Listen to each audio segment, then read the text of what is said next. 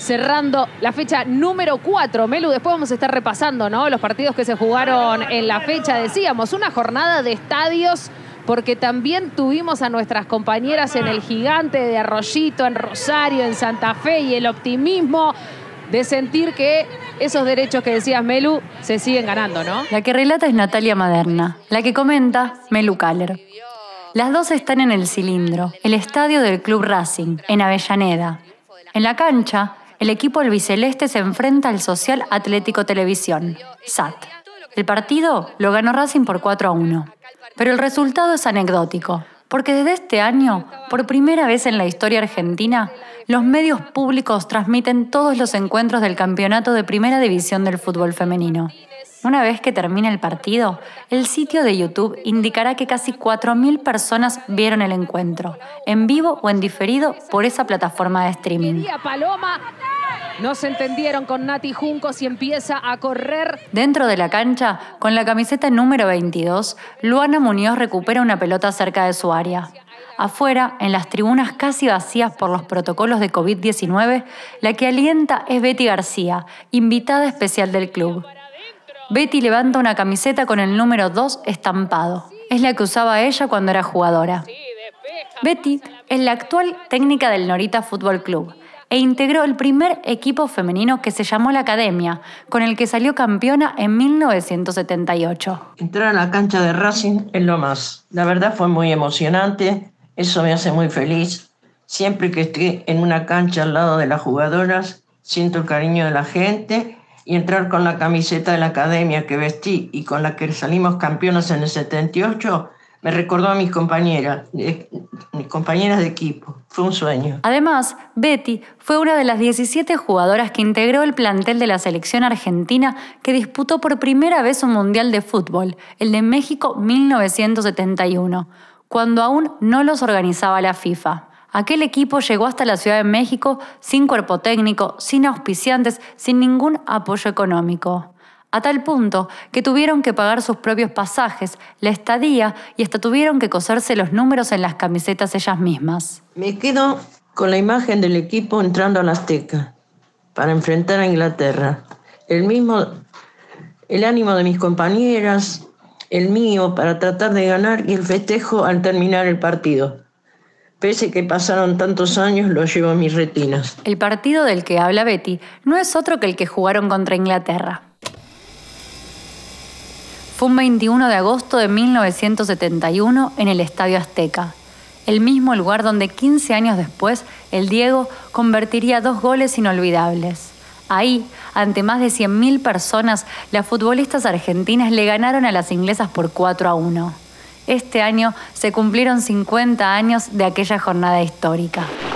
Cuando hice un gol que, por ejemplo, Betty García me la da a mí, yo gambeteo una o dos, se, la doy a ella otra vez, ella me la da a mí, yo gambeteo a la arquera y hago el gol.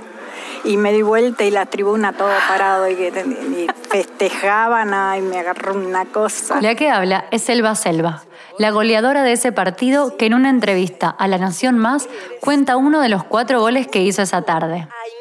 A modo de homenaje, en 2019 se presentó el proyecto para reconocer la fecha como el Día de la Futbolista. Primero, fue aprobado en la ciudad de Buenos Aires y en diciembre del 2020 se aprobó en el Congreso Nacional.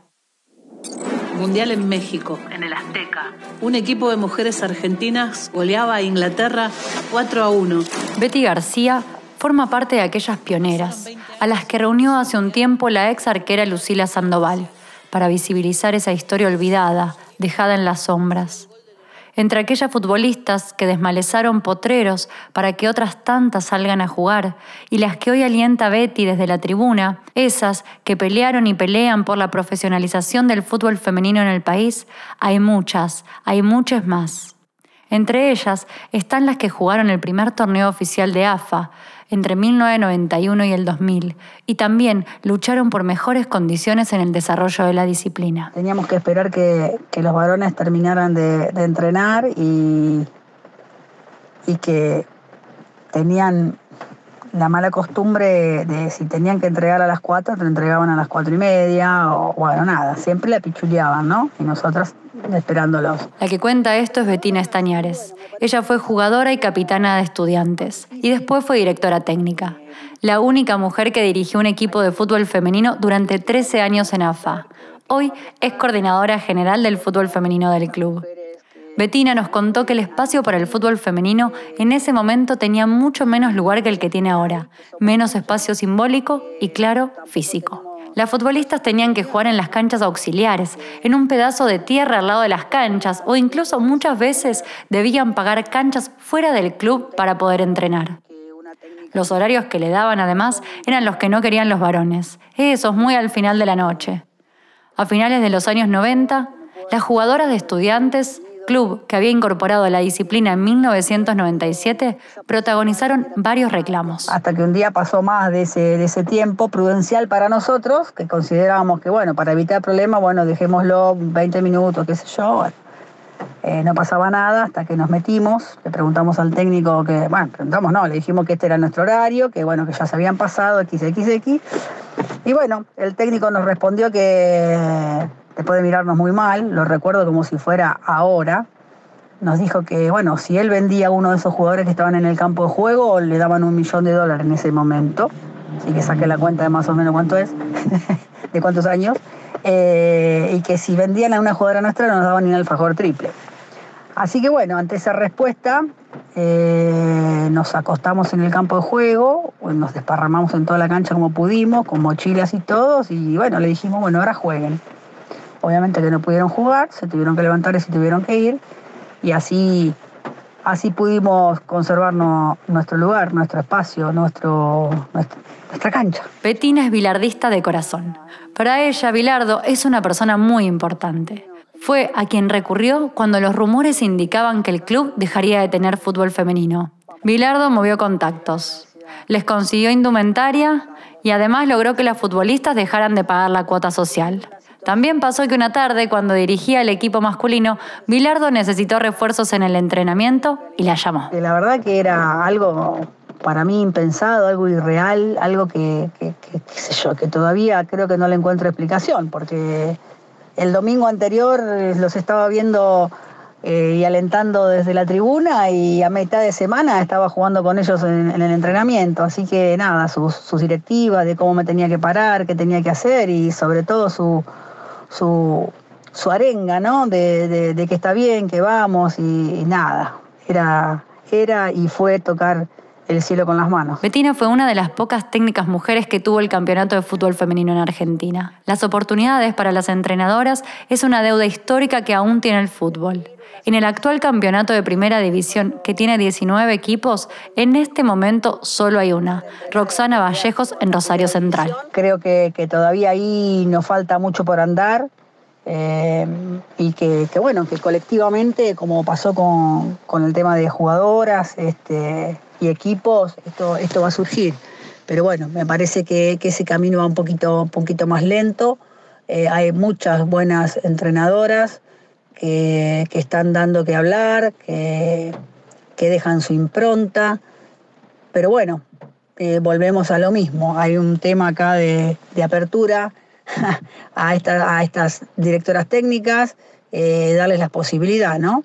Pero bueno, yo creo que lo vamos a lograr. Tarde o temprano va a haber más directoras técnicas dirigiendo las primeras divisiones. Después de muchos años de ser invisibilizadas, en la Copa América de 2018, las jugadoras de la selección argentina realizaron una acción colectiva que tuvo mucha difusión. Las 22 futbolistas entraron al campo de juego e hicieron el gesto del topollillo para pedir ser escuchadas. Buenas tardes a todos. Vamos a empezar con la conferencia de prensa. Y en 2019 algo cambió. Hola, buenas tardes a todos y a todas. La primera reflexión que, que me sale hacer, viendo toda la gente que hay, que no hubiera pensado hace unos meses, hace unos años, que una conferencia de prensa de la presentación del plantel de fútbol femenino va a tener tanta repercusión y tantos periodistas. Es abril de 2019 Y lo que estamos escuchando es la conferencia de prensa en la que el presidente de San Lorenzo, Matías Lamens, anunciaba la firma de los contratos de las jugadoras en el club. me parece que es fundamental que el hecho de no solo que quede en profesionalización de, Buenos Aires, sino también federalización, que sea en todo el país, eh, jugadoras de fútbol ahí en, todo el país. Eh, me parece que es fundamental las divisiones inferiores, infantiles y juveniles. Eh, está buenísimo lo que se está dando, es histórico, pero también hay que saber que, las futuras generaciones eh, van a seguir inscribiéndose en los clubes cuando tengan 15 años. Entonces, creo fundamental que, bueno, que nosotras firmemos hoy. Que La que habla es Macarena Sánchez, una jugadora clave en esta historia. Un tiempo antes, Macarena había levantado la voz, esa voz colectiva que representaba las demandas y deseos de todas. Un mes antes de la conferencia en San Lorenzo, la AFA había anunciado la semiprofesionalización del fútbol femenino. Un mínimo de ocho contratos por club, un salario equiparado al de los futbolistas de la primera C. Un pasito hacia adelante. Estabile. Panini. Corre Floppy, Bon Segundo ganó contra Corsi, engancha, me gusta. Bon Segundo y el centro, la Roquette. Travesario no tiene Jaimes. Va Jaimes. Alexander la Roquette. Nunca le quedó a la Roquette. Qué clara fue esta. Clarísima. La más clara del Mundial para Argentina. Unos meses después vino el Mundial de Francia, donde un solo medio masivo envió a una periodista. El resto viajamos a cubrir el Mundial por nuestra cuenta pero el fútbol femenino ganaba de a poco mayor visibilidad. Va segundo. Florencia segundo. ¡Gol! ¡Gol!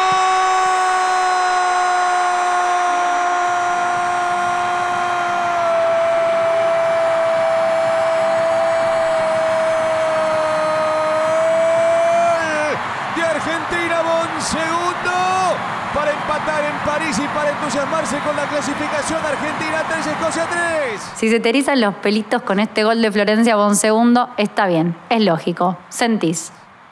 En Francia, Argentina consiguió sus primeros puntos en una cita mundialista y estuvo muy poco de pasar de fase. Una de las que firmó contrato en Racing en ese entonces fue la defensora Luciana Bacci. Hoy Luciana juega en Estudiantes de La Plata y además de construir desde adentro de los clubes, construye también afuera. Va a las movilizaciones, a los encuentros, teje redes con distintas actoras sociales y participa de la Coordinadora Sin Fronteras de Fútbol Feminista. Ese cruce de los feminismos en las calles, en las plazas, en los potreros, es fundamental para llegar al fútbol que tenemos hoy. Para ella, la memoria es una pieza clave de todo este proceso para derribar el mito de que el fútbol femenino recién empieza. También me parece que es súper importante que eh, nuestra generación y las generaciones que siguen eh, dejemos de, invisibilizarnos, eh, invisibilizar las generaciones que, que vinieron antes. Entonces, me parece que es súper importante la reparación histórica que se le está haciendo a las pioneras eh, pero también me parece súper importante que nosotras mismas no dejemos que se invisibilice a, eh, jugadoras que vinieron años antes de nosotras. Eh, más que nada, justamente para lo que sirve saber de, de la historia de tu disciplina es para no dar un paso atrás y para saber que hace mucho que se viene luchando por un montón de cosas. El mirar atrás, revisar, reconocer, también da perspectiva, traza una genealogía, permite saber de dónde venimos para llegar hasta donde estamos hoy. Luciana, como Betty García, también jugó en el cilindro. Betty a fines de los 70 y Luciana a comienzos del año pasado. Luciana trae esta lucha al presente y nos hace pensar también en el futuro. Bueno, yo creo que mm, en la actualidad, teniendo en cuenta mi experiencia y lo que sé de los años anteriores, es que estamos quizás en el punto más alto eh, que llegó el fútbol femenino en cuanto a visibilidad, infraestructura, inversión. Eh, pero también me parece que eso es un gran reto para los próximos años eh, porque creo que no podemos dar ningún paso atrás en este momento y la evolución tiene que seguir porque me parece que a pesar de que estamos en el, punto más alto de, nuestra historia, eh, nos falta un montón y creo que se están recién sembrando las bases de lo que va a ser la estructura del fútbol femenino más adelante y lo que tendría que ser eh, en un futuro. Creo que mm, es el momento de que empiecen a haber eh, dirigencias orgánicas del fútbol femenino eh, que no sean un resabio eh, del fútbol masculino. La situación al interior de algunos clubes fue cambiando con el paso del tiempo y de los reclamos. Sin embargo, los espacios se siguen peleando. En el torneo actual, algunos clubes habilitaron sus estadios para que los equipos de fútbol femenino puedan disputar sus partidos ahí. Si bien muchos lo están haciendo, algunos todavía se resisten, como es el caso de River, que desde la profesionalización aún no pudo disputar ningún partido en su estadio. Desde River Feminista difundieron una campaña, Fútbol Femenino al Monumental, a la que por supuesto nos sumamos.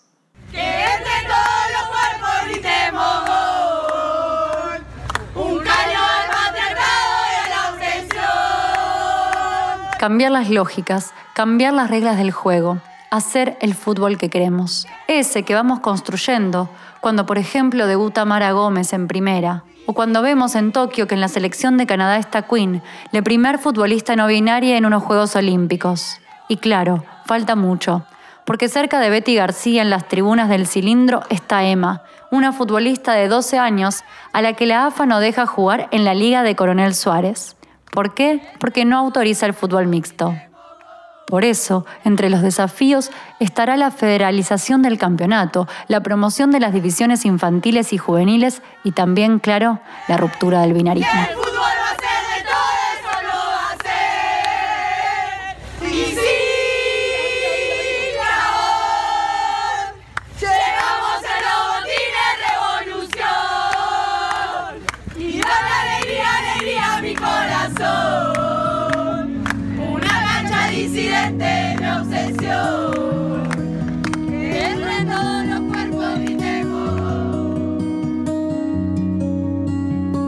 En una es una producción original de Amphibia Podcast.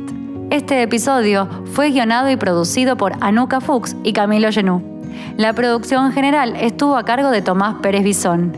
El diseño de sonido lo hizo Mateo Corrá y la ilustración de portada Sebastián Angresano.